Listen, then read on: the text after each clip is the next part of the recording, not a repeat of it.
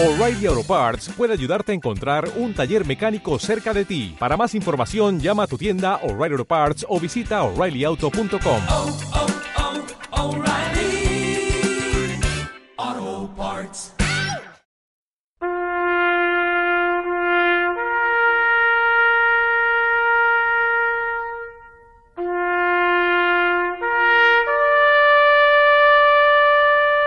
De Flandes a Guadalcanal.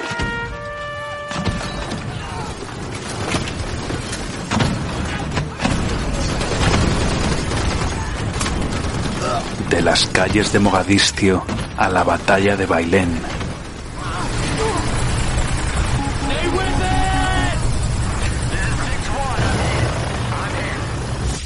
Super 6-1 is hit. He is hit. Walcott's bird is hit. Del asedio de Malta al de Sebastopol.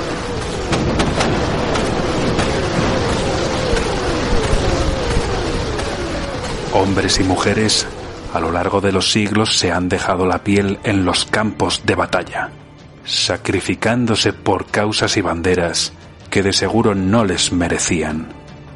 Los que pudieron contarlo fueron pocos, veteranos curtidos con cicatrices en el alma. En territorio Grognar queremos hacerles nuestro pequeño homenaje.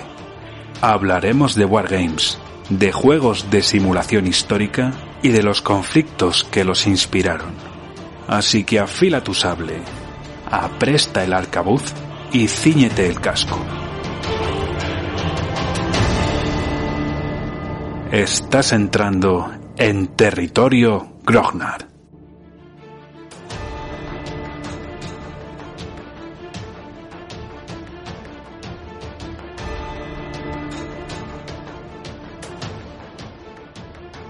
Muy bien, señores, pues al fin llegamos a la parte en la que vamos a hablar del juego. No es un análisis al uso, es una presentación del juego, porque claro, el juego todavía no está en nuestras manos. Aquí el único señor que lo ha probado, lo ha testeado y lo ha machacado ha sido el diseñador. ¿Verdad, Fernando? Bueno, un poco solo. Pero ha pasado por más manos tu juego en este proceso de testeo. Supongo que con el diseñador original del Interceptor Days de la primera edición también le habrá echado un tiendo. Gregory Smith también lo ha probado. Dice que es bastante más difícil que la versión original. Y luego aquí en casa mi hijo también es pues bastante guargamero, está iniciándose, pero bueno, le, da a, a lo que se pone, le da y, y él también lo ha probado. Muy bien, muy bien. Bueno, pues vamos a hacer el repaso a las características para describir y presentarnos el juego. Es un repaso más o menos canónico aquí en territorio Grognar. Y, como no, empezamos por la parte física, las características de los componentes y, bueno, y nos hablar del grafismo, del grafismo del juego. Los componentes, tenemos un tablero de juego, plantillas, fichas por doquier. Cuéntanos un poco de qué está compuesto, cuáles son los, el material con el que viene el juego, el que nos permite ponerlo en práctica. Lo más importante de, este juego, eh, hay dos cosas que son muy importantes. En un primer lugar, las plantillas de aviones y luego eh, las tablas de juego, ¿vale? Entonces, hablando primero de las plantillas de aviones, cada, cada modelo de avión específico tiene su propia plantilla de avión. Y además, cada plantilla de avión distingue entre, entre las variantes de un modelo. Por ejemplo, si nos vamos a- al modelo BF-109 G6, ¿no? Eso es una, una de las variantes del, del BF-109G, el G6. Bueno, pues dentro del G6 hay variantes. Por ejemplo, la, la R2, que lleva cohetes bajo las alas, tiene su propia plantilla de avión. Eh, el Focke-Wulf 190, pues eh, si lleva cañones de 30 milímetros, en lugar de los de 20, lleva su propia plantilla de avión. Eh, y así sucesivamente con cada uno de los aviones. ¿Cuántos tenemos al final? Tenemos 40 plantillas de aviones. Eso es eh, bastante más que venía en el juego original.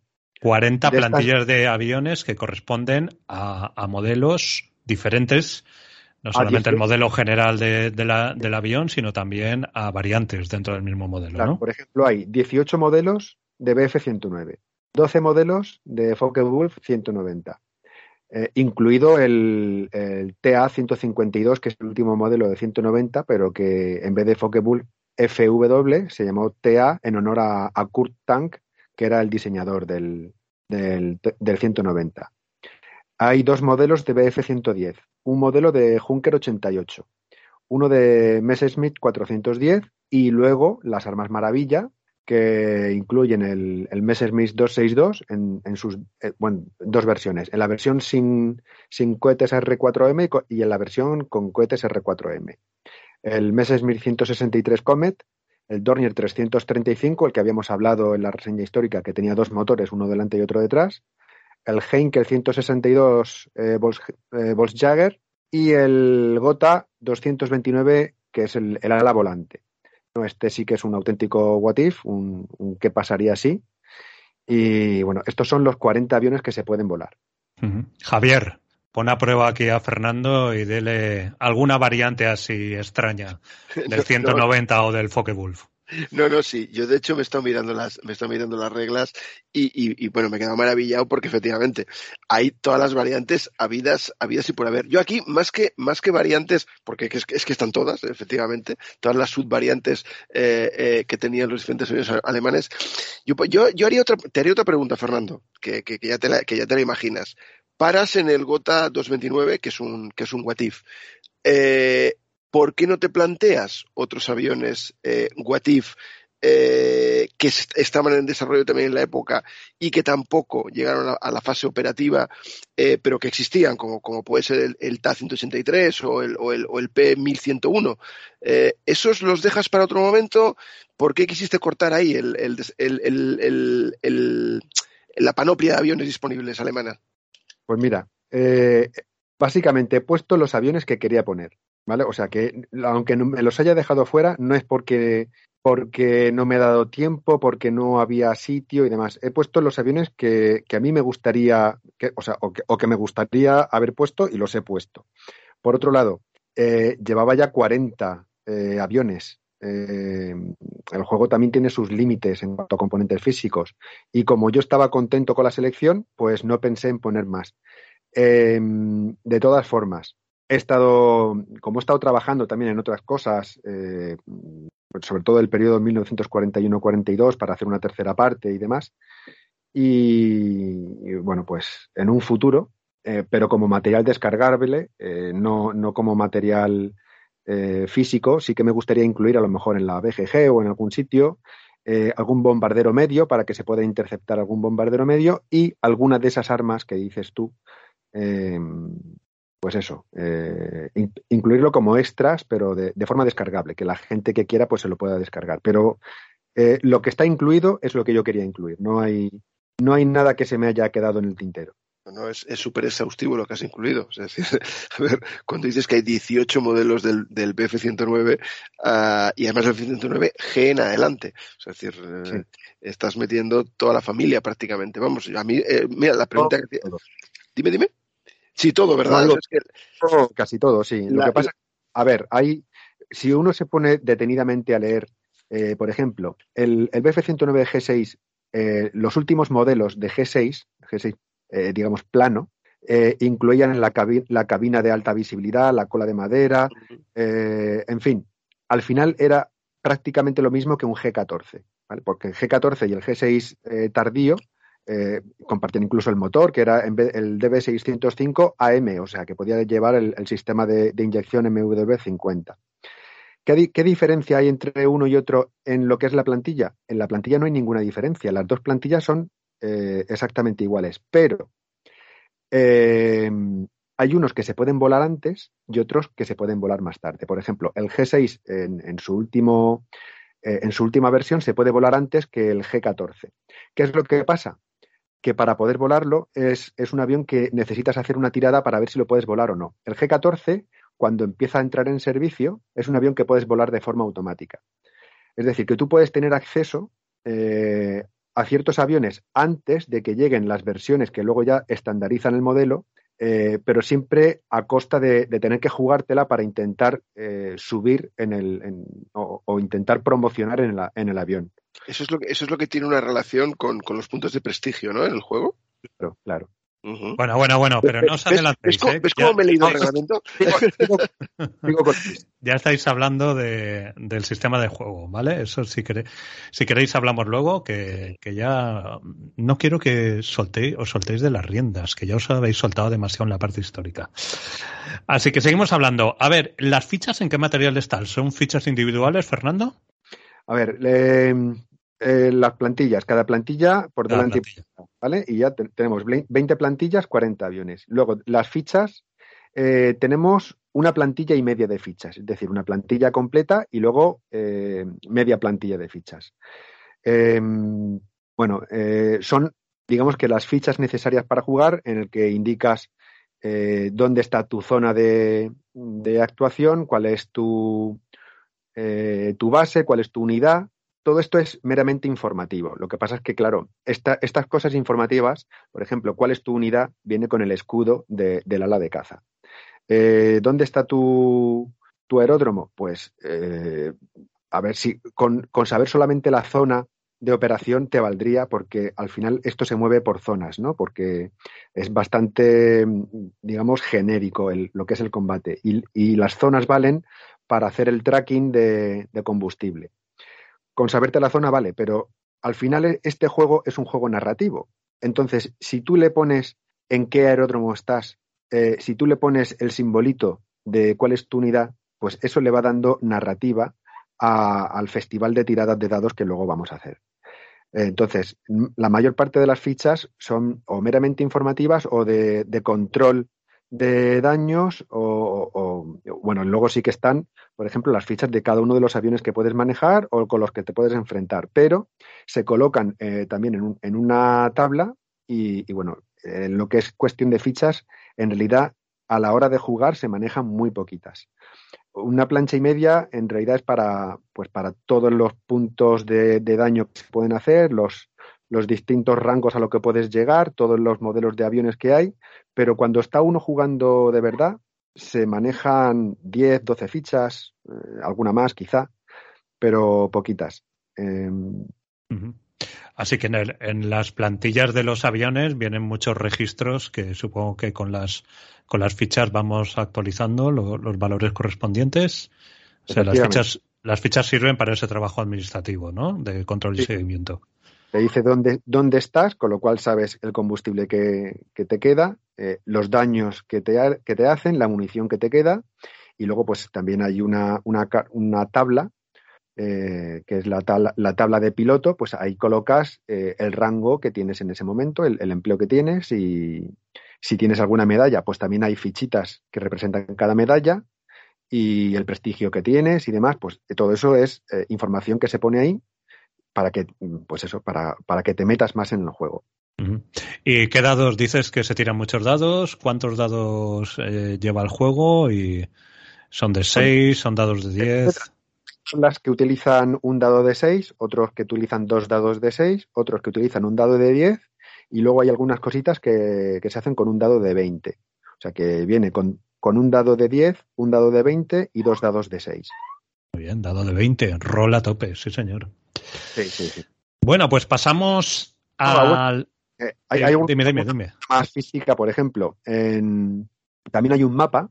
En el juego original el mapa eh, solamente sirve para poner las cartas, digamos, y, y ver dónde están así las zonas. Y bueno, pues eh, ya que tenía la oportunidad, eh, yo he colocado no solamente dónde está cada, cada zona de, de operación, sino también eh, cuáles eran los objetivos principales de la, de la octava Fuerza Aérea. He colocado en el mapa, pues eso, dónde estaban eh, los lugares de, lanzamiento de las V1 y las V2, dónde estaban las fábricas de, de motores, la, eh, la, la industria militar, las fábricas de aviones, todo eso está ahí reflejado. Entonces, cuando tú vas sacando en, en la tabla del, de, de RAID eh, cuál es el objetivo, pues para que te metas más en situación, estás viendo ahí en el mapa dónde está el objetivo, desde dónde sales. Entonces, eh, en ese sentido, yo creo que el, eh, el mapa de operaciones gana un poquito más, eh, pues eso, en, en- en- en utilidad.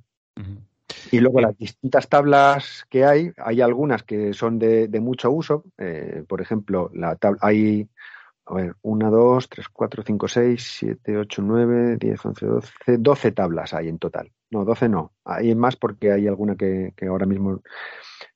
16 tablas. Bueno, pues de esas 16 tablas hay algunas que se utilizan nada más un poquito y otras que se utilizan mucho. Por ejemplo, las de combate con los bombarderos o combate con los cazas, eh, pues estás constantemente utilizándolas. Las, que, las de elementos aleatorios, pues esa de vez en cuando si te sale alguna tirada extraña. Y así, pues, eh, con todas las, las tablas. Y supongo que para el desarrollo de todos estos detalles del mapa, que no tenía, que comentas que no tenía la versión anterior y que sí que lo has colocado tú, las 40 plantillas de las diferentes unidades, con el único que te has tenido que pelear ha sido contigo mismo, ¿no? Porque eres el diseñador gráfico también del juego. Sí, sí, me he peleado conmigo y, y bueno, en lo que son las fichas, por ejemplo, que también he hecho las fichas, he seguido el, el estilo del juego anterior. De hecho, muchos de los, de los grafismos son muy similares. Y las cartas también, este juego también se resuelve con cartas. Eh, en las cartas, eh, el combate, por ejemplo, me adelanto un poquito, en el combate, uno en la, en la carta eh, comprueba cuál es su potencia de fuego y ahí vienen los daños que tú haces, ¿no? Eh, o sea que en vez de tirar dados, lo que haces es eh, sacar una carta. Y luego, con esos daños que tú haces, sí que luego tiras el dado para comprobar dónde le estás dando al, al avión enemigo. Además, en la carta se dice si tú, si tú entras en, en, modo defensivo, qué maniobras puedes hacer, o, o si el, el, bombardero al que estás atacando te, te dispara, pues eh, cuántos, cuántos impactos recibes tú. O sea que hay también una, una baraja de cartas y luego además hay una hoja de registro eh, donde vas apuntando cada una de las misiones que vas haciendo, las victorias que consigues, el rango al que llegas, las habilidades que, que vas eh, comprando y demás. El grafismo al final, pues he cogido eso, la, el, juego anterior y le he intentado dar un poquito, tampoco mucho más, pero bueno, un, poco más de, de, sabor histórico, ¿no? En, por ejemplo, en, en, las, tablas de, de, combate con los cazas, pues allí eh, se ve una fotografía de cada uno de los cazas contra los que te enfrentas, no solamente el nombre, sino una, una foto que está ahí de fondo y, y bueno, yo creo que con eso eh, se consigue un poquito más de, de, de, poder meterte en el juego. Genial. Sí, está claro que un juego solitario como este necesita cromo por un tubo para construir eh, esa historia, esa narrativa que tú pretendes. Eh, ¿Dónde nos dicen cómo debemos jugar? ¿Cuántos libretos de reglas tiene el juego? Bueno, libro de reglas solamente hay uno. ¿Vale? No hay libro de reglas y luego el libro de escenarios ni nada. Todo viene en el libro de reglas, que bueno, tiene 48 páginas, pero bueno, aunque parezca que sea grande para un juego en solitario, en realidad hay muchas páginas que están dedicadas o bien a notas históricas o a descripción de los aviones, pero de forma histórica, a hablar de pilotos y demás. Lo que es el juego, el juego no son tantas páginas, porque además, eh, como, como siempre, al principio, pues la introducción y los componentes y demás se van explicando y, lo que es el, juego en sí, pues eh, es bastante sencillo. Con un solo libro de reglas, eh, ya digo, con esas 48 páginas se explican eh, los componentes, eh, cómo se juega y luego además, pues eso, notas de diseñador, notas históricas, hablar de pilotos, aviones y demás eh, intentado que sea lo más inteligible posible. Eh, está a dos columnas en color con numerosas fotografías, ejemplos. Eh, hay algunas tablas eh, que sí que están metidas entre las reglas. Eh, bueno, a lo mejor es un poco más dificultoso encontrar esas tablas, pero bueno, luego también introduje eh, un índice de dónde está cada una de las tablas, en qué página y demás. Entonces, eh, pues intento facilitarle en ese sentido el trabajo al jugador. Eh, está incluido el índice, un, glosario de términos, ya digo también índice de tablas, donde puedes encontrar todo. Y, bueno, pues en un solo en un solo libreto se, se mete todo. Yo como conejillo de indias, porque me he leído el, reglamento que nos pasó Fernando, la verdad es que el reglamento es estupendo, porque realmente reglas, reglas, yo creo que son 24 páginas, poco más, lo que son reglas, todo lo demás, la otra, la otra mitad del reglamento, eh, al final son escenarios, campañas y una cantidad ingente de información histórica muy, muy, muy interesante. El que, el que conoce el periodo eh, se lo va a pasar muy bien leyendo, leyendo y refrescando eh, conocimientos eh, y, detalles de, que están repartidos como notas históricas por todo, por todo el reglamento. Y el que no conozca el periodo, pues realmente va, va a aprender, va a aprender porque, porque tiene una utilidad casi de libro de historia eh, que te va explicando pues, pues bueno pues qué ocurrió qué ocurrió eh, eh, de una manera resumida lo que hemos explicado durante las horas anteriores porque además tiene unas tiene unas notas de diseño y una reseña histórica muy chula es, escrita por Fernando. A mí el, reglamento me ha encantado me ha encantado porque es, es, muy fácil de es muy fácil de entender es muy fácil de seguir uh, te permite llevar muy bien esa estructura narrativa que ahora explicará Fernando de cómo se desarrolla una partida, pero sobre todo es, es es, aviación. Es decir, al que le guste la aviación, eh, en el grado de profundidad que sea, va a disfrutar mucho porque al final está leyendo una, un, una especie de libro-juego, déjame que lo diga así, sobre, sobre aviación con una componente de reglamento y una componente muy potente y muy, y muy inteligible de, de, de historia de la aviación. Muy bien. Eso tiene pintaza. Oye, un detalle, Fernando. Eh, ¿Lo escribiste en español y luego lo has traducido o lo has, lo has escrito directamente en inglés? Directamente en inglés. No, tengo, en... no tengo versión en español del juego. Vale, es que te iba a preguntar ese detalle, si había versión en español del juego, porque para mucha gente es bastante, es bastante importante. ¿Tienes previsión de sacarlo en algún momento o lo dejas al libre albedrío de algún voluntario? A ver, eh, si lo sacase, eh, que no lo sé, ¿eh? pero si, si lo hago será de forma descargable. Uh -huh. Es decir, no, no, voy a forzar a, a, Compass a que saque nada en físico en español ni nada. Eh, lo dejaría pues bien en, en la BGG, en, en, la PSK, en cualquier, en cualquiera de los sitios habituales eh, uh -huh. para descargar. Pero bueno, ya, ya veré. A ver si, si tiene demanda, pues puedo hacer el esfuerzo. Muy bien. Muy bien, pues pasamos ya a la chicha. Pasamos a la descripción del sistema y de las mecánicas del juego. Es un juego narrativo.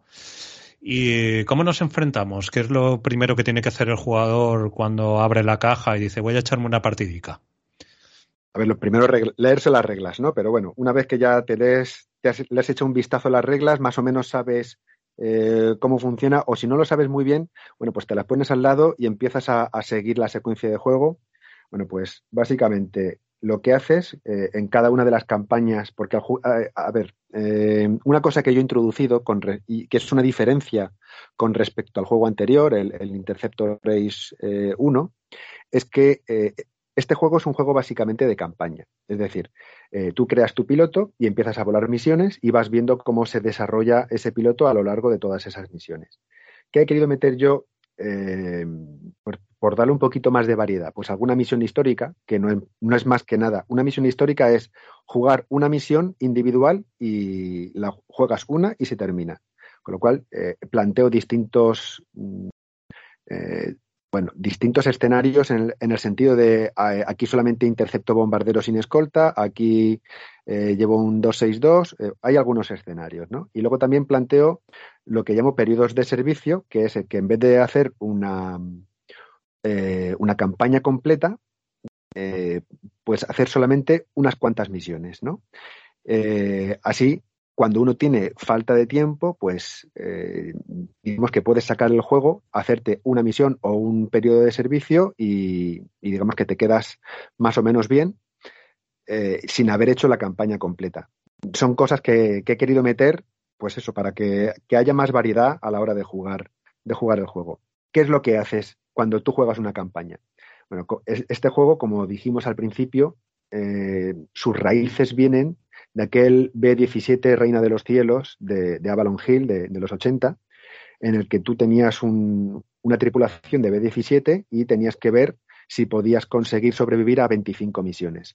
Esto es parecido, pero en sentido Luftwaffe, ¿no? Aquí no hay 25 misiones, aquí tienes que llegar al final de la guerra, como, hemos visto, como hemos visto en la, en la reseña histórica, de aquí se vuela hasta el final. Entonces, lo que haces es, lo primero de todo, creas tu piloto, eh, y miras, una vez que has creado tu piloto, a qué unidad se te destina. Si es una unidad de BF-109, de Focke-Wulf 190, puede ser también una unidad de bimotores, etcétera. eh, a ver, como es un juego en solitario, pues también eh, se te permite elegir la unidad que tú quieres, ¿no? Pero bueno, la cuestión es que creas tu piloto, vas a una unidad, esa unidad está estacionada en algún sitio de Alemania o, eh, de Francia al principio, y, una vez que ya tienes tu base, tu avión y tu piloto, empiezas a volar misiones. ¿Cómo se vuelan las misiones? Bueno, pues eh, la cosa es sencilla y además es eh, bastante repetitiva. Eh, hay una de las cartas, o sea, una de las tablas eh, que te dice para cada mes cuáles son los posibles objetivos que va a atacar la octava Fuerza Aérea. Tiras ahí una, una tirada de dados y, bueno, pues compruebas en la tabla cuál es el objetivo del día. Ahí tú no puedes hacer nada porque es la, octava es la que, la que decide dónde va. Una vez que ya sabes cuál es el objetivo, intentas in interceptar a los bombarderos. Despegas de tu aeródromo, compruebas, porque esto también es una novedad con respecto al anterior. Eh, en el anterior siempre, en el Interceptor Ace 1, tú despegas, vas hasta la formación de bombarderos eh, sin, sin, sin que nadie te moleste y ya ahí interceptas, ¿no? Aquí es bastante más complicado, bueno, bastante no, es más complicado porque primero para despegar tienes que comprobar si hay cazabombarderos aliados que están atacando tu aeródromo justo cuando tú estás despegando. Además, eh, por cada una de las zonas por las que tienes que pasar hasta que llegas a la formación de bombarderos, tienes que comprobar si hay cazas aliados que están haciendo un barrido de cazas y te interceptan a ti. Es decir, que en ese sentido eh, es más complicado porque es más posible que tú seas el objetivo de los cazas aliados a que tú seas el cazador de los, de los bombarderos. Y tienes que ir comprobando eh, en, cada una, en cada uno de los tracks si, si te encuentras con cazas, eh, con cazas aliados. ¿Qué pasa si te los encuentras? Porque normalmente vas a estar en una, en una posición desventajosa y tienes que iniciar un combate aéreo con, contra cazas. Eh, de esto hablamos ahora de cómo es un combate aéreo. Bueno, vas avanzando hasta que llegas al punto de interceptación. ¿Qué haces allí? Pues intentas interceptar a los bombarderos. Tiras en otra tabla y ves si los interceptas y en qué posición los interceptas. Si haces una pasada frontal, eh, si los sorprendes lanzándote desde el sol, etcétera. O, puede ser que te sorprendan a ti los cazas de escolta y que estés en desventaja porque, porque se te han echado encima. Bueno, pues tiras ahí y a ver lo que sale. ¿Que interceptas los bombarderos? Pues resuelves el combate con los bombarderos y una vez que terminas tu pasada contra los bombarderos, si no hay cazas de escolta, que no es nada, o sea, es muy poco habitual que no haya cazas de escolta, puedes dar una segunda pasada contra el mismo bombardero. Pero si hay cazas de escolta, que es lo más normal, entonces directamente pasas a combatir contra los, los cazas de escolta. ¿Qué es lo que pasa? Cuando combates contra los cazas de escolta después de intentar derribar un bombardero, pues que vas a estar en una posición desventajosa porque son los, los aliados los que se han puesto eh, a seguirte y una vez que has terminado tu pasada contra los bombarderos te van, te van a dar para el, para el pelo. Bueno, pues eh, una vez que resuelves el combate contra el bombardero y contra los posibles cazas de escolta, se pasa al, siguiente track y vuelves a comprobar si interceptas a la formación de bombarderos. ¿Que la interceptas? Pues vuelta a empezar. Intentas derribar un, bombardero, eh, inicias eh, combate contra los cazas eh, de escolta y así sucesivamente hasta que te quedas sin combustible y vuelves a tu aeródromo. Eh, ¿Qué es lo que va pasando? Pues que vas sufriendo daños, vas eh, derribando bombarderos o derribando cazas y todo eso se va apuntando en la hoja de registro. ¿Qué pasa si, te, si tienes demasiados daños? Pues que puede ser que te tengas que lanzar en paracaídas. Si te lanzas en paracaídas, pues nada, buscas en otra tablita, lanzas los dados y ves si te, si te salvas, si, si, tienes alguna herida leve, si, si te matas o lo que sea que has conseguido que tu avión eh, consiga llegar a, tu base de, una sola pieza, pues entonces aterrizas. Vuelves a tirar otra, tira, eh, otra tirada de dados en otra tablita y compruebas si has aterrizado bien o no. Y una vez que ya has terminado la misión, eh, le dices a los mecánicos que reparen tu avión, dependiendo de, de la gravedad de los daños, puede ser que tarde más o menos días en repararse y vuelta a empezar otro día para otra misión. Y así sucesivamente hasta que o bien te matan o bien llegas al final de la guerra y compruebas si has llegado hasta la victoria. Esa sería la secuencia de lo que se hace en este juego. Una, Eh, una cosa, Fernando, en sí. todos estos pasos, ¿qué carga aleatoria tiene? ¿Cuál es el reparto entre carga aleatoria y decisiones del jugador? Pues a ver, la carga aleatoria es bastante grande. Eh, grande en el sentido de que, bueno, pues todo está a través de tablas y, bueno, tú vas tirando dados y vas viendo lo que va ocurriendo. El juego, entonces, en este sentido, eh, conforme vas pasando por las tablas, pues te va mostrando la película de la misión y la película de, de, tu piloto a lo largo de varias misiones. Pero sí que hay decisiones que va tomando el jugador a la hora de, de realizar eh, pues cada una de las misiones y, y, y, luego su campaña completa. Por ejemplo, eh, tú puedes ir, eh, cada piloto tiene un, un, rango, un rango de si es eh, teniente, capitán, comandante, teniente coronel, y luego además tiene unas habilidades, ¿no? Eh, esas habilidades y ese rango se van adquiriendo conforme van pasando las misiones. Cuantas más misiones vueles, más experiencia consigues y con esa experiencia puedes ir, digamos que, comprando habilidades. Además, eh, cuando llegas a, cierto número de misiones, puedes ascender en el escalafón. Entonces, ¿dónde, eh, ¿cuál es la primera capa de decisión? Sería qué habilidades vas comprando. Porque hay habilidades que son, están más enfocadas hacia lo ofensivo y otras habilidades que están más enfocadas hacia lo defensivo. Eh, en el Interceptor Ace 1 es más conveniente ir hacia lo ofensivo porque es un juego en el que hasta mitad de juego no aparecen los escoltas y, claro, pues si te encuentras con bombarderos solos, es mejor atizarles bien y conseguir muchos derribos al principio porque luego te vas a encontrar con los cazas de escolta. En este juego eh, tienes que sopesar más qué es lo que quieres, eh, hacia dónde quieres que vaya tu piloto, si hacia lo ofensivo o lo defensivo, eh, o si quieres hacer un término medio o demás. ¿Por qué? Porque va a haber más veces en la que te enfrentes a cazas, con lo cual va a ser más probable que te tengas que lanzar en paracaídas o que tengas que aterrizar en malas condiciones. Con lo cual, eh, si antes la habilidad de aterrizaje era un poco secundaria, ahora puede ser que, quieras comprarla desde el principio. Pues, sobre todo, por ejemplo, imagínate que, estás llevando un, un, Messerschmitt 163 Comet, que es bastante difícil de aterrizar, pues te interesa bastante tener la habilidad de aterrizaje. Si tienes un, bimotor, que es bastante fácil de, que sea derribado por parte de los, de los cazas de escolta, quizá la, la habilidad de tirarse en paracaídas te va a convenir más que, que, otra habilidad que no vas a utilizar si es demasiado ofensiva y no, y no, y, eso, y no puedes utilizarla. Entonces, esa decisión está ahí. Luego otras, otras decisiones que vas tomando a lo largo de cada una de las misiones. Cuando llegas eh, a una zona de interceptación, puedes elegir si ir contra los cazas o ir contra los bombarderos. ¿Que vas contra los cazas? No empezarás en, en, en desventaja pero claro, se te van a escapar los bombarderos. Y el objetivo último de la Luftwaffe y el objetivo último del juego es que tú derribes bombarderos. Entonces, eh, tus jefes no van a estar contentos si, si, tú te dedicas a derribar cazas. Pero también es cierto que si, te si vas a por los bombarderos, aunque ese debería ser tu objetivo, eh, vas a estar muy expuesto cuando termines la pasada. Y, claro, eh, hay veces que, que dices, es que quiero que sobreviva una misión más. ¿Qué hago? ¿Voy a por los cazas o por los bombarderos? Voy a por los cazas. Se te escapan los bombarderos, pero bueno, a lo mejor consigues algún derribo que otro.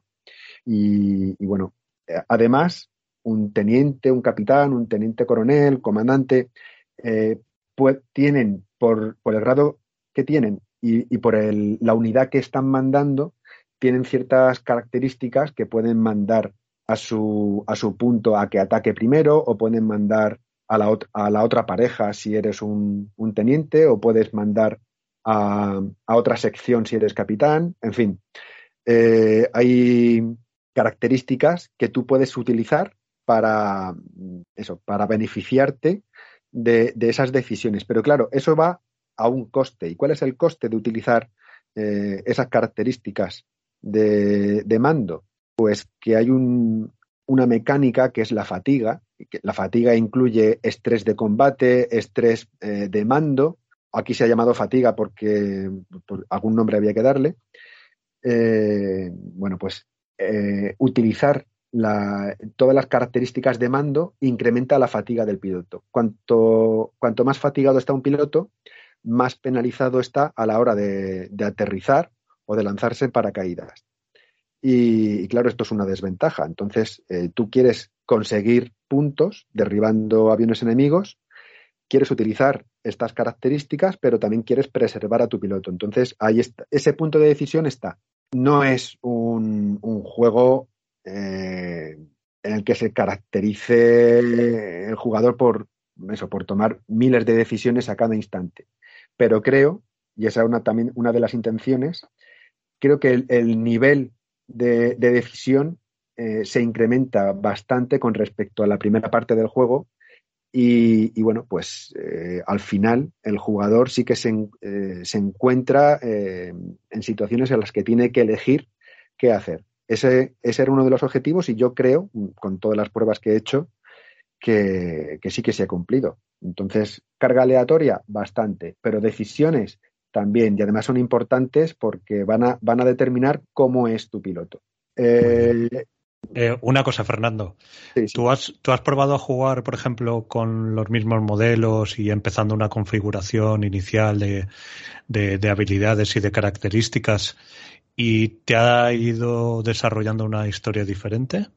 Sí, además, eh, lo bueno de este tipo de juegos, eh, si, luego hablamos de rejugabilidad, es que, mm, bueno, pues tú empiezas con un avión determinado, pero eh, tú puedes luego ir mejorando el avión. Tú puedes ir optando a, a versiones más modernas eh, de ese mismo avión. O, si quieres, durante tu carrera como piloto, puedes intentar también cambiar de modelo de avión. Por ejemplo, puedes empezar, imagínate que en la tirada inicial de dados te, te sale que, que ha sido destinado a una unidad de BF-109, pero tú quieres volar un Focke-Wulf 190. Vale, pues eh, utilizando esos puntos de experiencia que vas adquiriendo, optas en determinado momento por cambiar de unidad.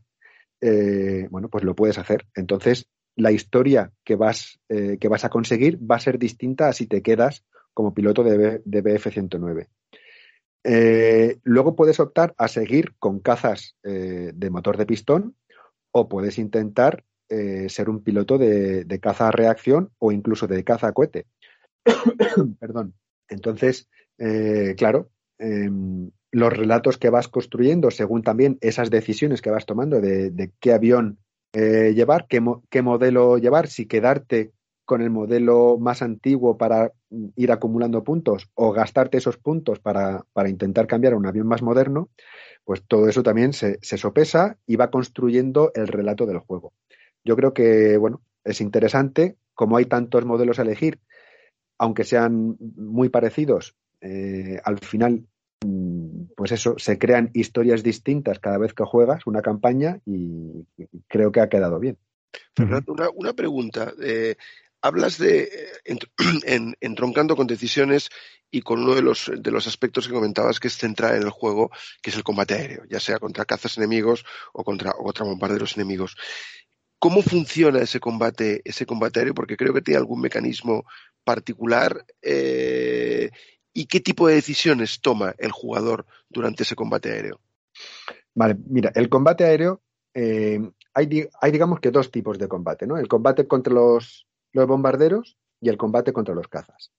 En el combate con bombarderos, además, eh, las reglas eh, en, la- en su versión, digamos, básica, te propone un combate estándar contra el bombardero que es muy lineal. Tú te pones, eh, tú colocas la ficha de bombardero, colocas tu ficha de caza y la ficha de caza puede estar en cuatro posiciones. Eh, a distancia de lanzar cohetes, si estás equipado con cohetes, si no lo estás, directamente pasas a distancia larga. De distancia larga a distancia media y de distancia media a distancia corta. Entonces tú te vas acercando al bombardero y conforme te acercas, tu probabilidad de hacer daño al bombardero aumentan, pero también la probabilidad de que el bombardero y todos los otros bombarderos que forman la caja te den también va aumentando. Entonces, eso es muy lineal. Tú vas acercándote, eh, sacas una carta de combate para ti y sacas otra carta de combate para el bombardero. Compruebas los daños que haces, tiras los dados para ver en qué lugar, porque tú apuntas, por ejemplo, cuando apuntas a un bombardero lo puedes apuntar al ala izquierda, al ala derecha o al fuselaje. Según donde estés apuntando, sacas una carta y la carta, por ejemplo, te dice cinco puntos de daño. Vale, pues ahora tiras cinco veces en, la tabla de daño de bombarderos y puede ser que le des en un motor, luego le vuelves a dar eh, en otro motor, ya tiene dos puntos de daño en el motor, le das en el ala y le das, eh, por ejemplo, en la superficie de control. Bueno, pues eh, si apuntas al fuselaje, puede ser que le, si, si todavía no soltado las bombas, puede ser que le des a las bombas y demás. Y luego el bombardero saca cartas también y dice, bueno, pues los, eh, los artilleros de, los bombarderos te dan eh, tres veces. Pues hay una otra tabla de daños de caza. Eh, tiras ahí las tres veces y ves dónde te dan. Si te dan en el ala, si no te hacen ningún daño, si te han dado en la radio. Si te dan en la radio, por ejemplo, ya no puedes llamar a tu wingman, al, al hombre ala. Y así, y vas comprobando. Y, y ese es súper sencillo, es muy lineal. Hay otra versión, que es la versión avanzada, en la que tú eliges por qué sector quieres, eh, quieres atacar al bombardero, eh, si quieres atacar también nivelado, desde arriba, desde abajo. Ese es un, un combate más complicado, pero bueno, viene ahí explicado en, en, las reglas opcionales y si quieres meterle un poquito más de, eh, pues eso, de, de, realismo a la cosa, pues haces el, el, combate avanzado contra bombarderos. Y luego está el combate contra cazas. En el combate contra cazas, eh, el diseñador original, Gregory Smith, eh, había jugado al Down in Flames, al sistema Down in Flames, y bueno, él se había quedado bastante maravillado, digamos, con la forma tan elegante de resolver los combates aéreos que tenía ese sistema eh, a la hora de poner las cartas de aviones en el Down in Flames en su posición relativa. Es decir, que si estaban los, los, dos aviones enfrentándose morro con morro, eso era neutral. Si uno apunta al lateral del otro, eso es que el que está apuntando al lateral está en ventaja sobre el otro. Y si está apuntando a la, cala, a la cola, perdón, pues está persiguiendo al, al otro. Y, al revés. Puede ser que tú estés en desventaja o que, que te estén persiguiendo. Bueno, pues esa forma de resolver el combate eh, que hacían en el Down in Flames, eh, Gregory, Gregory, Smith ha hecho una adaptación para, para resolver el combate en este juego. Entonces, aquí tú lo que haces es medir tu iniciativa. ¿Cómo se mide la iniciativa? Pues la iniciativa se mide con las características, o sea, con las habilidades que tú tienes que te van dando eh, ventajas a la hora de la tirada de iniciativa. Eh, se resuelve también con eh, la actuación de tu caza. Si es más rápido o si es más ágil, vas a tener ventajas a la hora de la tirada de iniciativa. Y, luego también puede ser que elijas eh, resolver ese combate con una, con una carta de combate, ¿no? Vale, pues eh, comparas la tirada de iniciativa del caza aliado con tu tirada de iniciativa. Según la diferencia que haya, puede ser que uno eh, consiga aventajarse. Aventajarse es ir, es ir ganando posiciones. La peor posición de todas es ir eh, perseguido. La siguiente peor posición es estar en desventaja. Luego se estaría neutro, luego estarías en ventaja y luego estarías persiguiendo. ¿no? Esas serían todas las posiciones posibles a la hora del combate. Bueno, pues según la tirada de iniciativa, tú, por ejemplo, dice, ganas dos posiciones en el combate. Pues imagina que estabas en desventaja. Pues si ganas dos posiciones, pasas de desventaja a neutro y de neutro a ventaja. Es decir, que ahora eres tú el que está apuntando al otro avión. Bueno, pues con esas tiradas de iniciativa compruebas eh, en qué posición relativa te quedas y una vez que sepas en qué posición relativa te quedas, optas a disparar o a intentar evadirte, según en la posición en la que estés. Que estás apuntando al otro, le disparas. Que te están apuntando a ti, intentas escaparte. Eh, con ese intentar escaparte, eh, con una maniobra que la sacas con la carta o demás, eh, se vuelve a tirar iniciativa y así sucesivamente hasta que uno de los dos es derribado o te intentas desenganchar del combate. ¿Cómo te desenganchas del combate? Pues haciendo una tirada, eh, una tirada de dados en, una tablita y compruebas si es posible que te desenganches o no. Eh, y así es como se va resolviendo, cómo se va resolviendo el combate. Es eso, eh, ver la posición relativa que se tiene. Según esa posición puedes disparar o no. Y si puedes disparar, pues eso, disparas y compruebas los daños en el, en el objetivo. O si es al revés, si te están disparando a ti, comprueba los daños que te hacen. Cuando llegas al máximo de daño, por ejemplo, las alas, eh, normalmente un ala de, de, uno de los cazas tiene un, un, límite máximo de tres puntos de daño si te hacen tres puntos de daño en un ala, es que esa, esa ala o se ha partido o, ha dejado de funcionar, lo que sea, te tienes que tirar en paracaídas. Has terminado el, combate. Puede ser que te den el tanque de combustible y que se, incendie, y que se incendie. Tienes que lanzarte en paracaídas y tienes que ver si, si estás herido o no. es decir, que eh, la variedad de, daños que puedes hacer, que puedes recibir y, y, de acciones que puedes hacer en un combate, bueno, pues eh, son bastante variadas dentro de la sencillez de, que, ofrece el juego, porque el juego es bastante sencillo. Es solamente comprobar qué iniciativa se tiene, eh, cambiar de posición y disparar o intentar evadirte. Y así sucesivamente hasta que se resuelve el combate. Muy bien. Entonces, bueno, supongo que el objetivo es derribar todo lo que puedas y salir vivo de la contienda para poder pelear al día siguiente o cuando te, te vuelva a tocar, ¿no? Pues, a ver, mira, eh, para cómo se gana el juego, eh, sí. es una cosa que, que cambia eh, con respecto al primer juego. En el primer juego, eh, ganar solamente se conseguía derribando bombarderos. Pero en este, eh, debido también a las circunstancias especiales del, del periodo, aquí se consigue con puntos. ¿Y, ¿Y, por qué con puntos? Pues porque básicamente eh, justo cuando empieza el juego hubo un cambio de normativa en la Luftwaffe eh, que, instruía sobre cómo dar puntos a los pilotos en el frente occidental. Entonces, a los pilotos que, que destruían un caza se les daba un punto. A los que destruían un bombardero cuatrimotor se les daba tres puntos.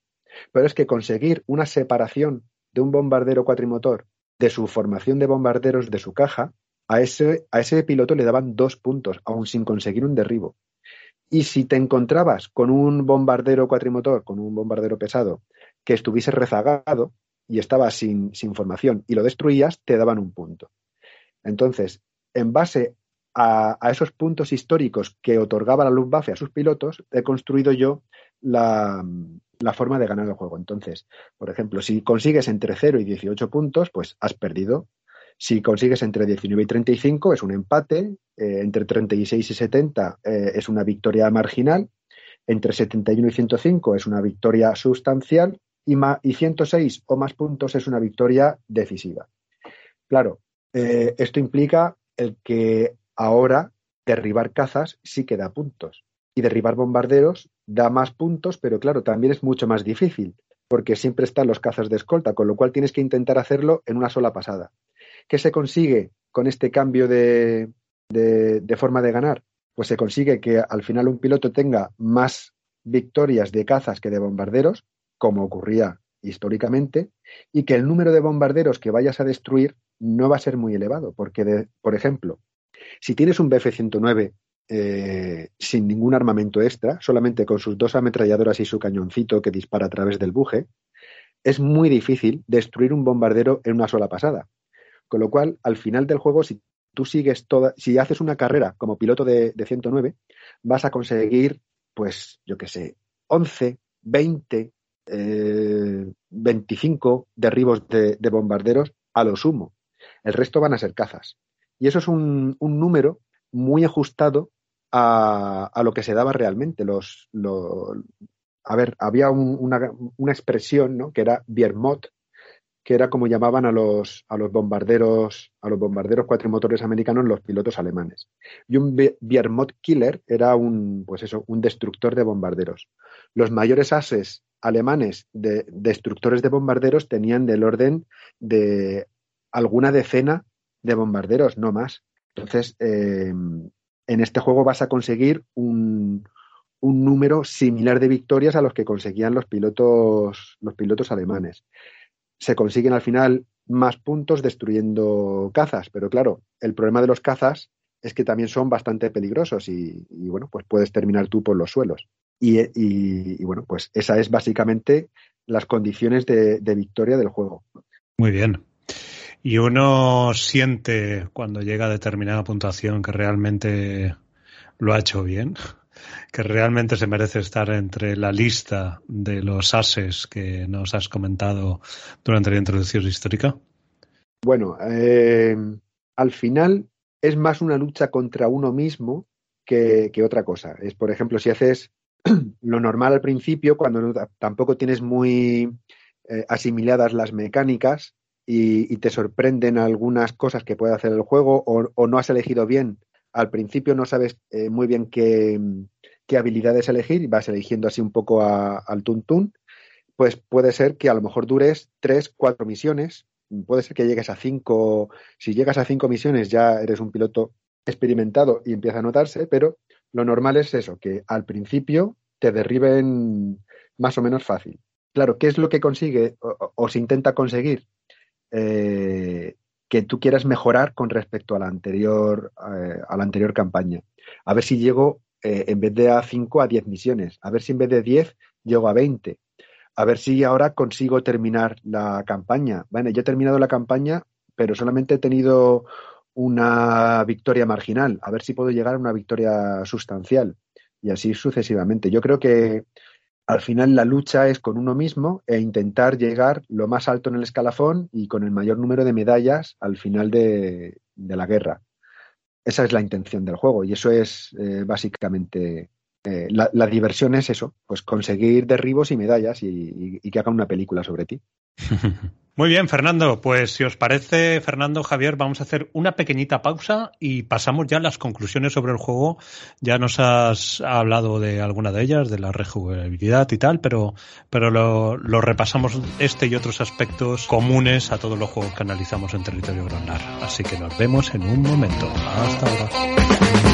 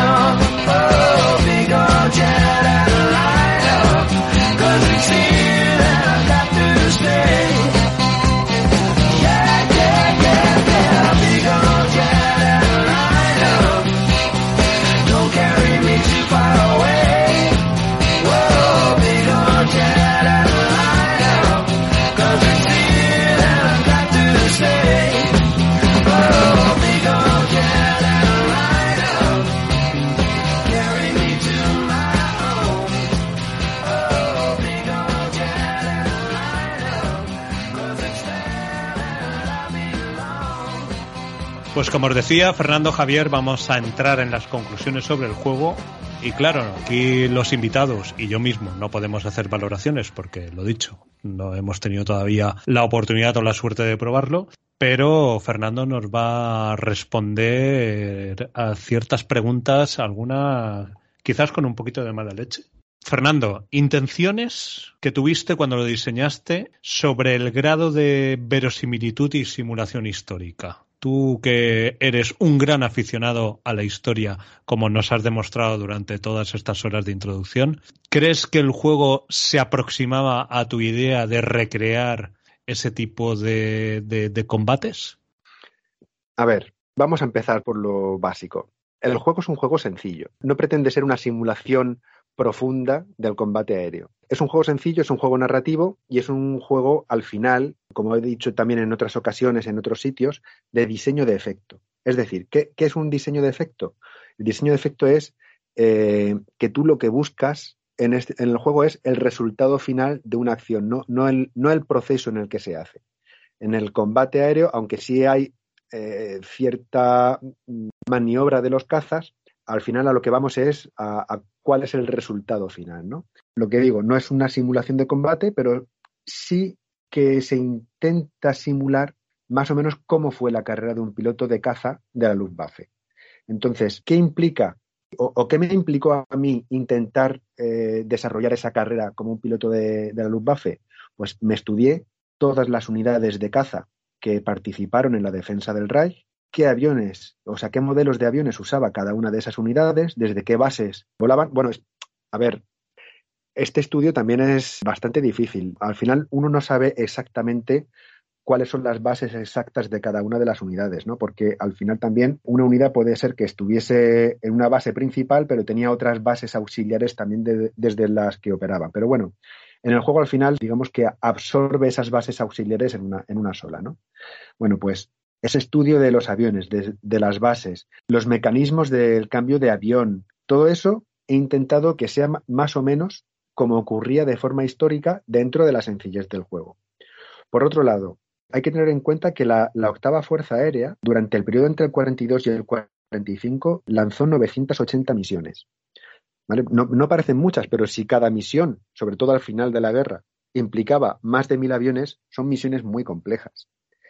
Eh, claro, este juego empieza en marzo del 44. Pues yo me he leído todas las misiones que hizo la octava Fuerza Aérea desde marzo del 44 a mayo del 45. Eh, la primera misión que se hizo fue el 2 de marzo del 44 y era la misión número 244 de la octava Fuerza Aérea.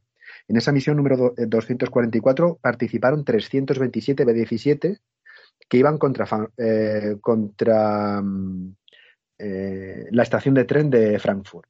Vale, pues si empezamos con esa misión número 244 y llegamos a la 980, salen un total de 736 misiones eh, eh, que, que hay posibles en el juego. Vale, pues me tuve que estudiar esas 736 para ir construyendo cada una de las tablas de, de los objetivos. ¿Por qué? Porque al final, como digo, como es un juego de diseño de efecto, como decían, eh, eh, ¿quién era? Roland, Roland Emmerich, no me acuerdo. Bueno, eh, había un diseñador que decía que en los juegos de diseño de efecto, el, diseñador es el que trabaja y el jugador es el que se divierte. Bueno, pues el jugador no va a tener que estar viendo cada una de todas las misiones de la Luftwaffe. Tira en una tabla y directamente le sale, le sale un objetivo de la octava. Bueno, pues ese objetivo de la octava que sale no es aleatorio. Está estudiado en cada uno de los meses de guerra según eh, todos los objetivos que se, eh, que se batieron durante ese mes eh, y en qué probabilidad hay ese mes de que vayan a uno u otro sitio. Entonces, todo eso está metido en las tablas. Eh, Una cosa, Roland Emmerich es director de cine, si no me equivoco, ¿no? El de Midway. es, es que no sé por qué estaba pensando en. No sé. En fin, da igual. Eh, a lo mejor es Alan Enrich. Puede ser. Puede ser, sí, sí, sí. Alan- Alan, Alan- Emmerich, sí. Yo no sé por qué he dicho Roland Emmerich. Bueno, da igual, no importa. Eh, total, lo que me has dicho de verosimilitud. La verosimilitud al final, dentro de, de ese estudio que hay detrás de cada una de las tablas, el juego eh, intenta hacer sencillo lo que yo me he tenido que estudiar. Esa, esa es una de las partes, ¿no? Y luego, por otro lado, eh, hay una gran cantidad de cazas a elegir, ¿no? Cada uno con sus, con sus características particulares. Eh, como decía antes, algunos modelos pues son prácticamente iguales, pero la diferencia está en que tú puedes coger un modelo eh, que sabes que luego va a estar y que es más avanzado, pero lo puedes coger un poquito antes si te la juegas a, gastar puntos de experiencia. Bueno, pues eh, en ese sentido, creo que se consigue un poquito de verosimilitud con respecto a la historia. Eh, los, cazas, pues por ejemplo, eh, llevar un BF-109 es más ventajoso para derribar eh, cazas aliados que un Focke-Wulf 190, sobre todo de los últimos modelos, porque estaban pues con mucho blindaje y mucho armamento. Entonces, si tú quieres destruir bombarderos, vas a intentar llevar siempre un Focke-Wulf 190 o vas a intentar por todos los medios llegar a ser piloto de reactor y volar un 262. Porque si te quedas en el BF-109, eh, vas a ser más que nada cazador de, de cazas aliados. Entonces, bueno, pues eh, la verosimilitud está en, en esas pequeñas cosas que dentro de la sencillez eh, pues te van llevando a una narrativa que concuerda más o menos con lo que pasó históricamente. Entonces, mm, yo creo que algo sí que se consigue. Espero que los jugadores cuando lo jueguen se den cuenta de, de eso que se ha querido hacer y lo que hay detrás de cada tabla y que encuentren esa verdad oculta que hay detrás del juego. O sea que, bueno, ya digo, no es una simulación eh, profunda, pero yo creo que al final sí que se consigue ese grado de, mm, pues eso, de- de ver cómo pasó más o menos históricamente. Que dejen de ver la matriz y que disfruten del filete, porque es realmente un filete sabroso, ¿no? Yo creo que es un tema, es un tema de experiencia. ¿eh? Tú al final eh, te quitas toda la, toda la, toda la complejidad de, de- la simulación y te concentras en la experiencia de un piloto alemán durante el último año de la, eh, de la guerra tomando determinadas decisiones y viviendo determinadas eh, vicisitudes. Y la verdad es que él, yo, yo sí que creo eh, que él, lo decía antes, que leyendo el reglamento, eh, la, sensación de verosimilitud es enorme y la sensación de inmersión en el periodo es también, es también, es también muy grande. Luego, la simulación, bueno, se simula con cosas pequeñitas, es decir, no, no, no tienes grandes reglas complejas, pero tienes montones de pequeños detalles repartidos por, eh, por el juego. El proceso, el proceso es el, es el que toca esa, esa cosa tan sencilla que decía, que sen- sencilla entre comillas, que decía Fernando, decir, oye, yo despego y lo primero que tengo que enfrentarme es a si sobre mi base aérea hay una patrulla aérea eh, aliada. Bueno, pues eso, eso, eso es lo que te pasaba y lo que te iría pasando cada vez con más frecuencia a medida que avanzas en el 44 y en el 45. Y, y- y el juego está plagado de pequeños detalles que son pequeñas cosas pero que, que, no, tienen, no tienen grandes reglas, pero que te, te, te meten en, en, en, incluso en el detalle tecnológico de la época, ¿no? El, el, el, que me hizo mucha gracia leer, por ejemplo, que, que, que que las ametralladoras, las MGFF, no se encasquillaban y que incluso en la nota histórica explicas por qué y explicas las, la, la, la, la, razón estadística por la cual ese arma pues, pues no, se, no se encasquillaba eh, eh, nunca o que el, o que el F-109 eh, de 9 tenía un anillo blindado en el, en el, en el morro precisamente para, para proteger el, motor y al, y piloto. Bueno, pues todas estas pequeñas cositas, ahí es donde está la simulación. Y, y, para mí la simulación realmente es la experiencia que te da a, como piloto, de, de, de, poder desarrollar una carrera o no, o tener una breve, una breve vida como, eh, como piloto sin la complejidad de, de otras simulaciones aéreas pero que sé, un Fighting Winds, por ejemplo, que sería el ASL, digamos, de los juegos, de los juegos aéreos, o un, Air Force, que no siendo excesivamente complejo, bueno, te mete en otra, tiene otro foco, tiene el foco del combate aéreo puramente propio, puro y duro. Aquí estás intentando desarrollar una carrera. Mm, muy bien. Pues pasamos a la jugabilidad, Fernando. Eh, para que el jugador empiece a disfrutar del sistema y empiece a meterse más en la historia y esté menos pendiente de qué tabla tiene que utilizar o, o, o, qué regla tiene que aplicar correctamente, ¿existe una curva de aprendizaje inicial más o menos empinada o, o se pilla rápido? A ver, yo creo que se pilla rápido, sobre todo en lo que es la parte básica del juego. Si luego empiezas a meterle todas las reglas opcionales, pues ya te complicas la vida, ¿no? Pero eh, el juego básico con el combate de bombarderos básico es bastante lineal, no voy a decir intuitivo, pero bueno, eh, siguiendo la secuencia de juego, pues vas pasando por las distintas tablas y ya está. En ese sentido, pues yo creo que empezar a jugar no es difícil. Es un poco más complicado que la primera parte porque pueden pasar más cosas. Eh, por ejemplo, en la primera parte directamente despegabas y ibas al punto de interceptación. Aquí eh, tienes que comprobar en cada uno, en cada una de las zonas por las que te mueves si te, si te interceptan a ti los cazas aliados o no. Bueno, pues tienes que hacer alguna tirada de, dados más, pero aparte de eso, eh, el juego es sencillo.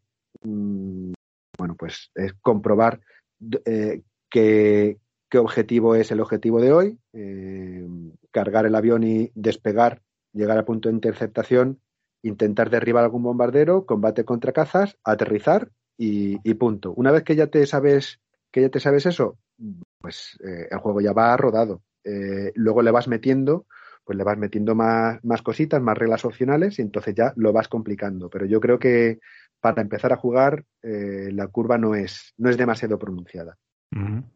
Como ya comentábamos, este juego también es- bebe bastante de, de la serie de Hunters, de submarinos. Es un poco las mecánicas básicas, creo que son bastante similares.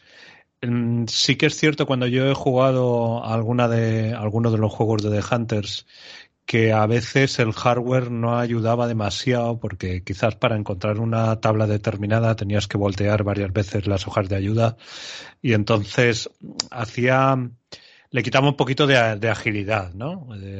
Oye, pues ahora tengo que ir a esta otra tabla. ¿Dónde cojones estaba? A ver, que mueva por aquí y por allá. ¿Esto mm, también es un handicap que insalvable en este juego o, o está organizado todo de tal manera que, que fluya con más facilidad, a pesar de que tenemos ese montón de tablas? Pues, a ver, yo he intentado eh, poner las, las tablas lo más lógicamente posible, ¿vale? He hecho algún cambio con respecto a la organización del juego anterior. Pero bueno, al final eh, hay que mirar distintas tablas y tienes que ir cambiando entre una y otra. Aún así, eh, debido a que hay también alguna tabla más y, que he metido, por ejemplo, eh, en la tabla de combates aéreos contra cazas, eh, en el primer juego tú podías combatir contra el P51 modelo B, el P38 modelo G, el P47C y el Spitfire Mark IX. Bueno, pues en este combates contra el P51D, que es el de burbuja, el P38J, el P47D y el Spitfire 14.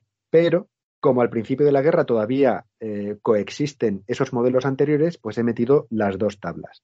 ¿Qué es lo que pasa? Pues que eso al final obliga a una reorganización de las tablas con respecto al primer juego.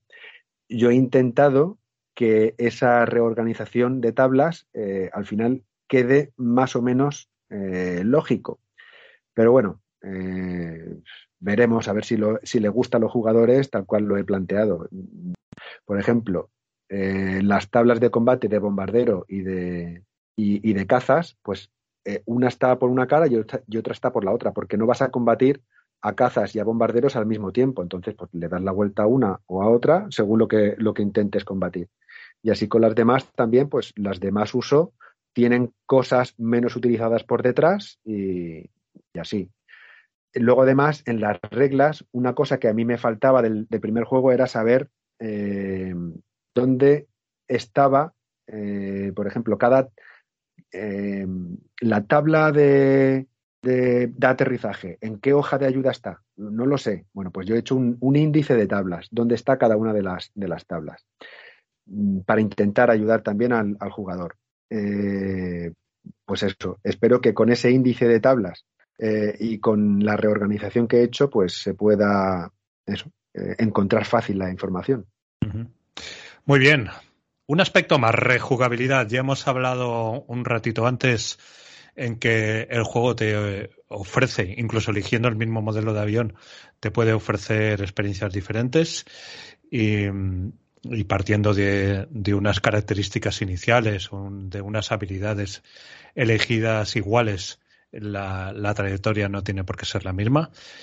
Pero si yo se nota, te voy a plantear la pregunta de otra manera. Si yo acabo de jugar una campaña con un BF-109 hasta que me, un Mustang ha llegado y me ha derribado y me ha superado tecnológicamente y, y, y me ha sacado de y me ha sacado del mapa.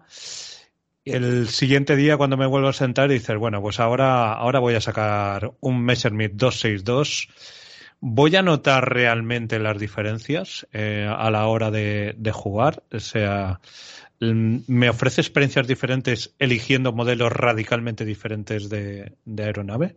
La, la respuesta sencilla es sí. Sí que, se, sí que se nota la diferencia entre un avión y otro. Dentro, de, digamos, de- dentro del, del universo del juego, ¿vale? Que ya digo, que no es una simulación, pero no es lo mismo. La experiencia de juego no es la misma entre un BF-109 y un, y un, por ejemplo, un, un Junker 88 o incluso un Focke-Wulf 190, que es otro caza monomotor. Bueno, pues la experiencia de juego no es la misma. Eh, ¿Por qué? El BF-109 es un avión eh, más frágil, es más, es más fácil que te derriben, pero es también un avión ágil y en el combate contra cazas eh, vas a tener cierta ventaja. Eh, el Focke-Wulf 190 de estos modelos que se utilizan en el 44 ya están muy cargados de, de, de blindaje y no son, no son ágiles en absoluto, pero sí tienen un armamento muy potente. Entonces, tú intentas derribar un bombardero con un BF-109 y te va a costar. La mayor parte de las veces lo dejas dañado y te enfrentas contra un caza de escolta y se te escapa la formación. Cuando encuentras de nuevo la formación, te enfrentas contra otro bombardero distinto. Es decir, has dejado pasar ese bombardero y no le has hecho nada. Y eso te va a pasar muchas veces. Entonces, eh, que se te escapen bombarderos con, un- con un BF-109 es sencillo. Con un Focke-Wulf 190, posiblemente en una sola pasada lo destruyas. ¿Qué es lo que va a pasar? Que luego eh, vas a tener problemas con el caza de escolta que te va eh, que te va a interceptar a ti, porque tú no eres un caza ágil. Entonces se te va a poner en la cola fácilmente y va a ser difícil que te lo quites de encima. Entonces, esa experiencia es distinta con uno que con otro. Y la forma de, enfrentarse a ese problema es, es distinta, porque vas a querer unas características u otras según el avión que, que- estés llevando. Eh, llevar un 262, pues eh, es sencillamente eh, cuando estás volándolo, muy superior a todo lo demás, porque en cuestión de iniciativa, al tener una velocidad tan alta, eh, vas a ganar casi siempre la tirada de iniciativa. ¿Qué es lo que ocurre? que los cazas a reacción, una vez que te metes en un combate cerrado, no son tan maniobrables como un, eh, como un caza, como un P-51, pongamos, por ejemplo, y entonces eh, van a perder siempre una posición relativa una vez que están ya maniobrando. En la tirada de iniciativa puede ser que ganen, pero luego pierden una posición y así van sucesivamente, ¿no? Entonces, eh, lo mejor que puede hacer un piloto de, de 262 es, eh, una vez que coja una buena posición, intentar irse de ese combate aéreo y volver a intentar eh, destruir otro bombardero, porque con cuatro cañones de 30 milímetros es fácil eh, que en una sola pasada derribes un bombardero. Pero claro, llegar a un 262 requiere de muchos puntos de experiencia, con lo cual vas a tener que volar en los cazas monomotores durante cierto tiempo hasta que lo consigas. ¿Y, cómo es más fácil sobrevivir? Bueno, pues depende. Depende de si quieres conseguir puntos o quieres sobrevivir mucho o quieres lo que sea, pues eh, llevando un avión u otro vas a obtener una experiencia distinta. Es cierto también, eh, hablando de rejugabilidad, que las misiones al final son repetitivas. Eh, yo no voy a negar lo evidente. Es seguir la misma secuencia una y otra vez, que puede ser que vayan cambiando según si atacan, por ejemplo, los de la octava Fuerza Aérea están eh, en la, mm, eh, eh, atacando aeródromos en Francia, es muy probable que te ataquen a ti cuando intentas despegar. Ahí tu experiencia va a ser muy distinta porque lo más seguro es que cuando despegas haces un combate aéreo y ahí se termina tu misión. Intentas luego aterrizar y demás. Que, el tiempo es jodido, pues entonces eh, a la hora de aterrizar mm, te va a costar y, puede ser que, la fastidies. Bueno, mm, hay cosas que, que ofrecen un poquito de, pues eso, de, de variedad a la hora de hacer las misiones, pero eh, es cierto que cada misión se parece mucho a la anterior. Entonces, eh, la rejugabilidad está en, en ver qué pasa con cada uno de los aviones y en ver si eres capaz de llegar un poquito más lejos que la vez anterior. Bueno, al principio es en ver si puedes sobrevivir y luego ya, pues eso, ver si puedes llegar un poco más lejos, mm, probar cómo es una campaña con este avión o con este otro, eh, hacer también un combo de habilidades distintas eh, en el piloto cada vez para, para ver si, eh, eso, si, si te desarrollas mejor en la campaña. Y luego hay otra cosa que, que he incluido, bueno, lo que he dicho antes, ¿no? Los, los otros modos de juego, las misiones y los, y los, los periodos de campaña, que son misiones eh, únicas y luego eh, periodos de campaña que, o periodos de servicio que son, pues eso, unas cuantas misiones enlazadas. Bueno, pues si quieres un poquito más de variedad, puedes hacer un vuelo así, o incluso hay una opción en el juego, ya que el juego es tan difícil, que dices, vale, pues haz distintas misiones o un periodo de servicio y con la experiencia que hayas adquirido con ese piloto, empiezas una campaña. Entonces ya no empiezas de cero, no empiezas recién salido de la academia, sino que ya tienes cierta experiencia. Hay también otra opción, por ejemplo, si, si eres ya un maestro del aire, que, empiezas como un piloto completamente verde, no tienes nada de experiencia, eres de los que ha sufrido además eh, la falta de combustible en la academia, con lo cual sales que no puedes utilizar ciertas maniobras aéreas. Y además eh, cuando tiras los dados eh, haces un punto menos de daño y así sucesivamente, ¿no? Bueno, pues para poder quitarte e- ese verdor de encima tienes que hacer cinco misiones, que era lo que se recomendaba a los pilotos. O sea, tienes que sobrevivir cinco misiones para tener cierta experiencia. Bueno, pues aquí, si haces cinco misiones, se te quita ese grado de verde y ya eres un piloto normal. Que ves que, no quieres hacer una misión o un, periodo de servicio. Bueno, pues eh, hay otra opción que es que tú vienes del frente del este y que tienes ya ciertas victorias. Puedes empezar así también. Entonces, esa variedad da un poquito de rejugabilidad dentro de, de la repetición de misiones. Muy Bueno, bien. Y, lo- y luego hay otra Sí. cosa, eh, volar el Comet. Volar el Comet es una cosa completamente distinta a cualquier, a cualquier avión que pueda ofrecer el juego. El, el Comet es un, un mundo en sí mismo. Curioso. Javier, ¿qué modelo, con qué modelo te vas a estrenar en el juego?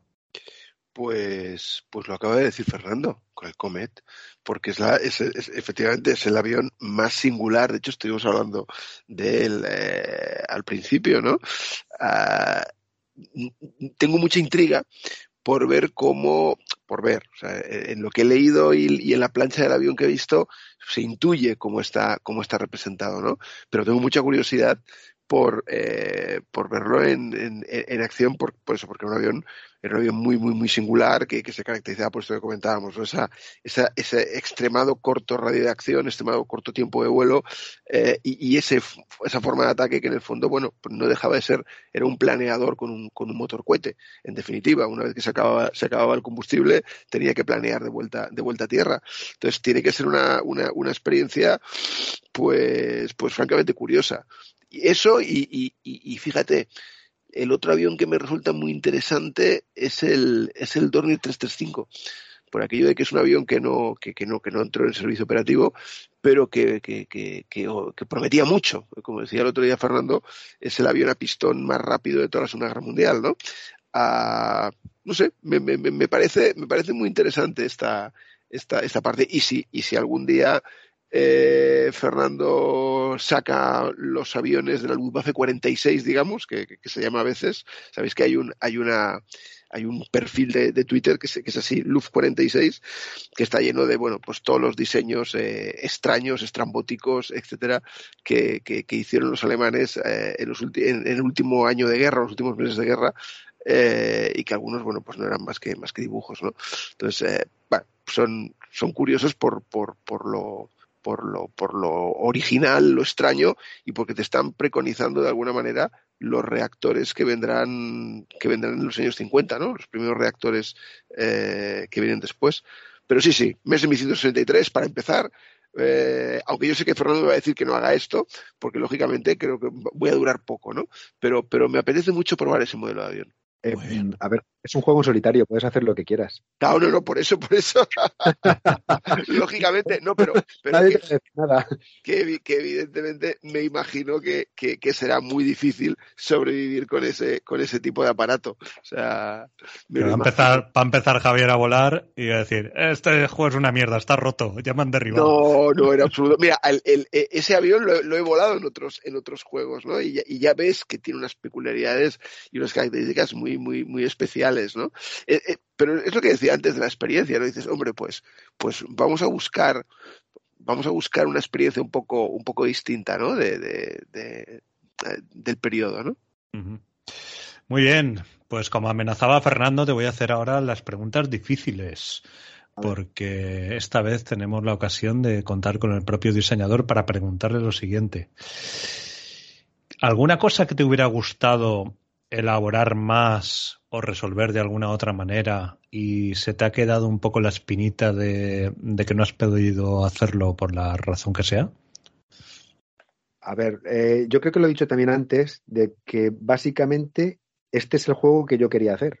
O sea que mm, cuando hablé con Compass, por ejemplo, y les dije lo que yo quería, me dieron completa libertad y de hecho, una vez que ya tenía la lista de aviones, luego la amplié porque en un principio eran menos aviones y me dijeron que sin ningún problema, con lo cual eh, yo creo que he hecho más o menos eh, lo que yo quería. A lo mejor me habría gustado meter, o si hubiese tenido un poquito más de tiempo, pues más misiones individuales para que, pues eso, para probar eh, que, el jugador pueda saber o, saborear cada uno de los aviones en una sola misión. Bueno, pues incluir más misiones o, más periodos de servicio quizá hubiese estado bien. Desarrollar un poquito más el juego cooperativo o pues a lo mejor también. Pero bueno, ya digo, básicamente eh, el juego está tal cual yo quería sacarlo y, estoy muy contento con el resultado. A ver si luego ya, aún no tengo ningún juego físico, solamente tengo eh, todo el, el, material digital. Eh, una vez que lo tenga, eso ya, ya diré, pues sí, efectivamente está todo tal cual, tal cual lo pensé. Pero bueno, ya digo, eh, estoy contento con el resultado y, pero que la gente, pues eso, lo, lo, importante es que la gente se divierta. O sea, aún no has visto, no has visto una prueba de impresión del juego entonces, ¿no? No, todavía no.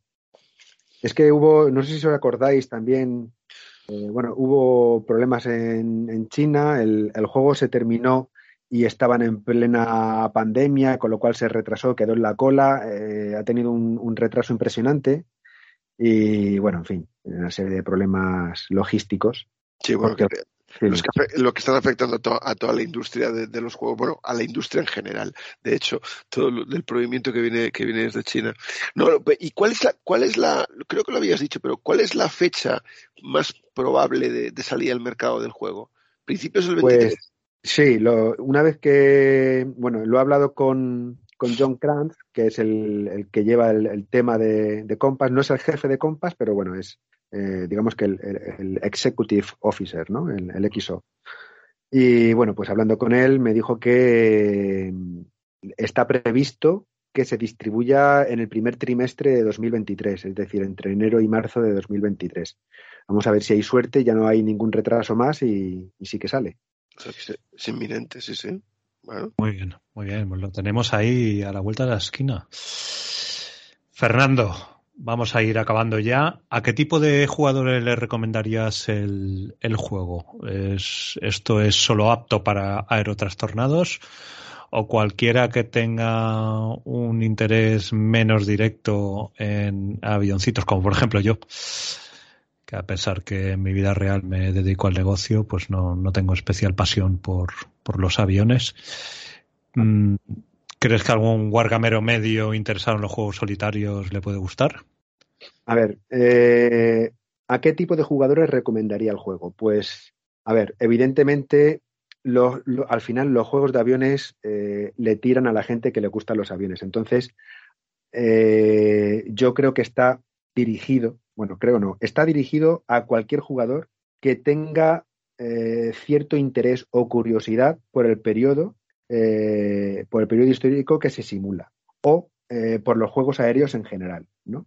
Pero bueno, si son ambas cosas, pues mejor, ¿no? Porque así lo que haces es que, pues eso, que juntas las dos cosas y disfrutas mucho más del juego.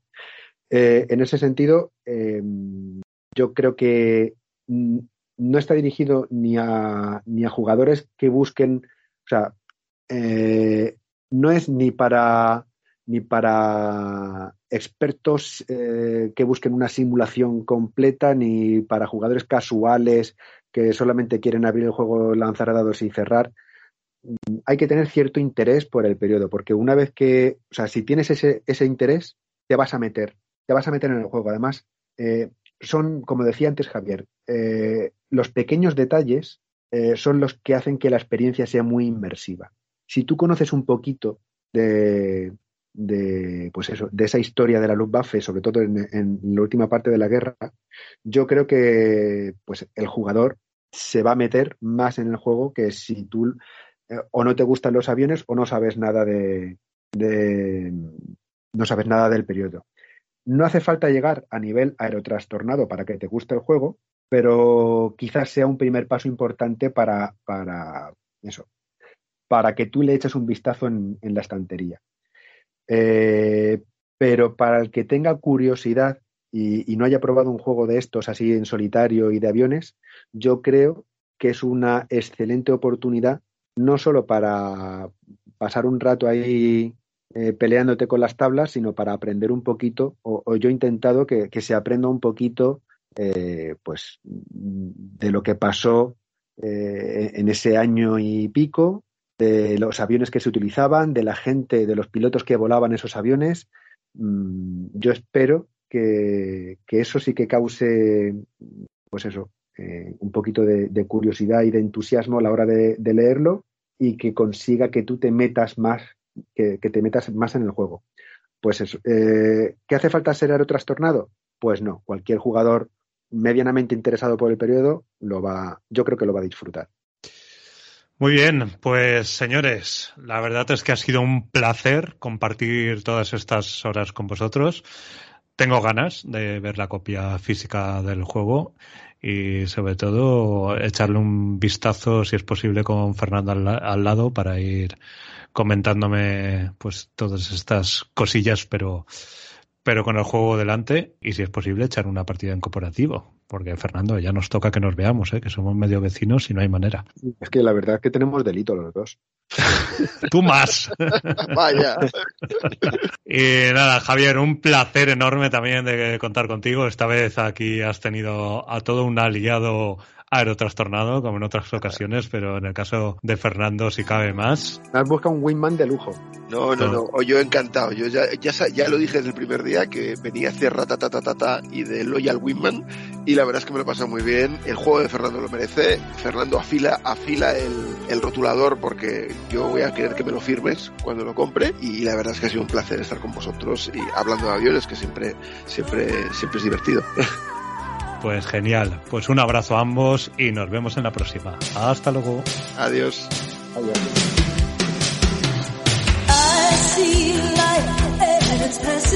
I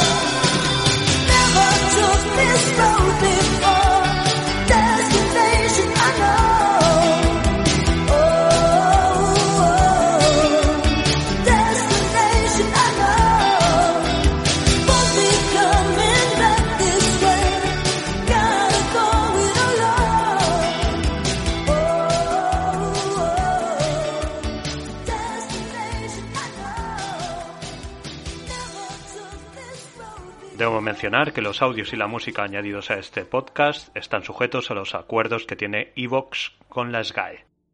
En Sherwin Williams somos tu compa, tu pana, tu socio, pero sobre todo somos tu aliado, con más de 6.000 representantes para atenderte en tu idioma y beneficios para contratistas que encontrarás en aliadopro.com. En Sherwin Williams somos el aliado del PRO.